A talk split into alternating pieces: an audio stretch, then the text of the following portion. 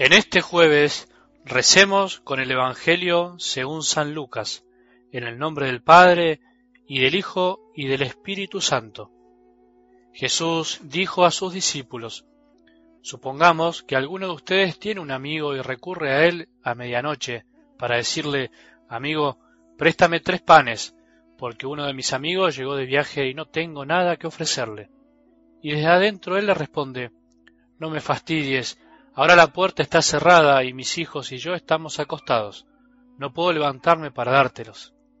Yo les aseguro que aunque él no se levante para dárselos por ser su amigo, se levantará al menos a causa de su insistencia y le dará todo lo necesario. También les aseguro, pidan y se les dará, busquen y encontrarán, llamen y se les abrirá, porque el que pide recibe, el que busca encuentra, y al que llama se le abre. ¿Hay entre ustedes algún padre que da a su hijo una piedra cuando le pide pan? ¿Y si le pide un pescado, le dará en su lugar una serpiente? ¿Y si le pide un huevo, le dará un escorpión? Si ustedes que son malos saben dar cosas buenas a sus hijos, cuánto más el Padre del cielo dará el Espíritu Santo a aquellos que se lo pidan. Palabra del Señor.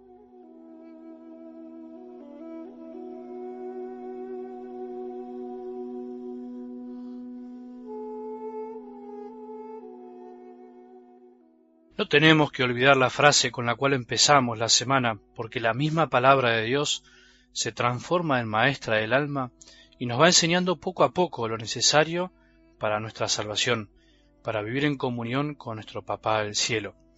No olvidemos que las palabras de los apóstoles a Jesús el domingo pasado iban a ser la que nos acompañen todos estos días.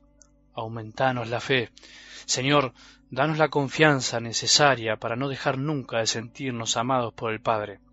La fe no puede darse por obligación, no puede imponerse. No hay nada más contradictorio a la fe que la imposición por la fuerza. Es propio de la fe la libertad para recibirla y aceptarla, para que nuestra respuesta sea la adecuada. Por eso, para que haya libertad tiene que haber escucha, y para que haya una respuesta adecuada a lo que escuchamos, debe haber obediencia a lo que Dios propone para ser creído. Vos y yo necesitamos ser libres, libres para aceptar las enseñanzas de Dios que al mismo tiempo nos hacen libres si las vivimos, si las llevamos a la práctica. Nadie puede tener fe, o sea, confiar en Dios por obligación. Sería pan para hoy y hambre para mañana. Que el Señor nos grabe esta verdad en el corazón para que aprendamos a transmitir nuestra fe por atracción, por amor y jamás por imposición.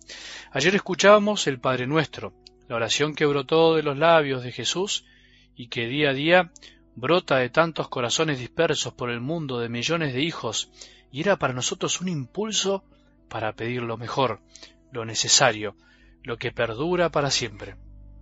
Cuando estés sin saber qué rezar, sin saber qué decir en tu oración, sin entender el porqué de muchas cosas, Rezá el Padre nuestro despacio, rezá como Jesús nos enseñó.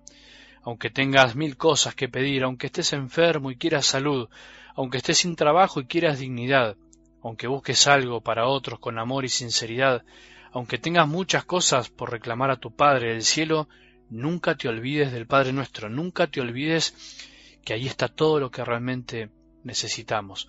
Todos deberíamos convencernos de esta verdad.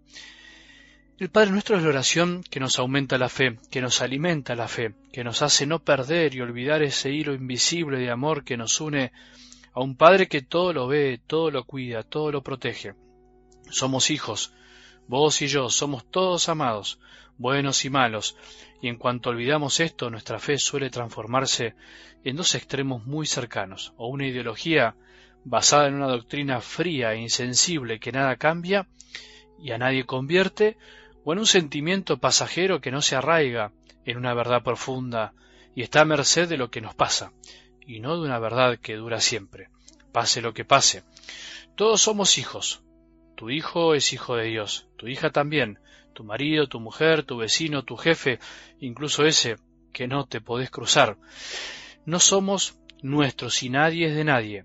Esa es una linda verdad que nos debería dar paz a muchas de nuestras inquietudes, a nuestras ansias de poseer cosas y personas.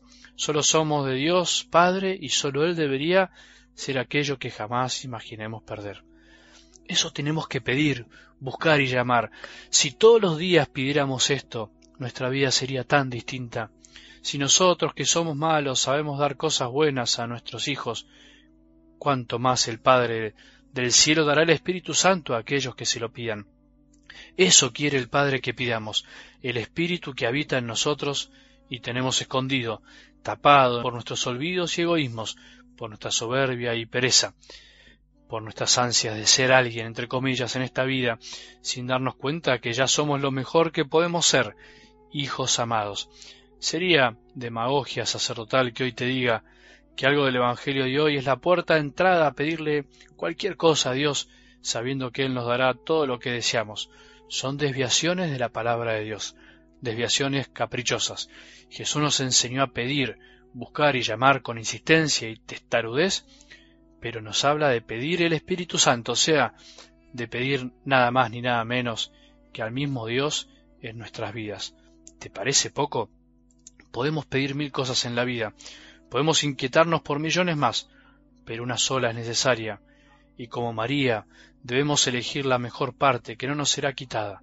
Pidamos hoy el Espíritu Santo que habita en nuestro corazón y solo quiere que nos acordemos de Él, que también existe. Que tengamos un buen día y que la bendición de Dios, que es Padre, Hijo y Espíritu Santo, descienda sobre nuestros corazones y permanezca para siempre.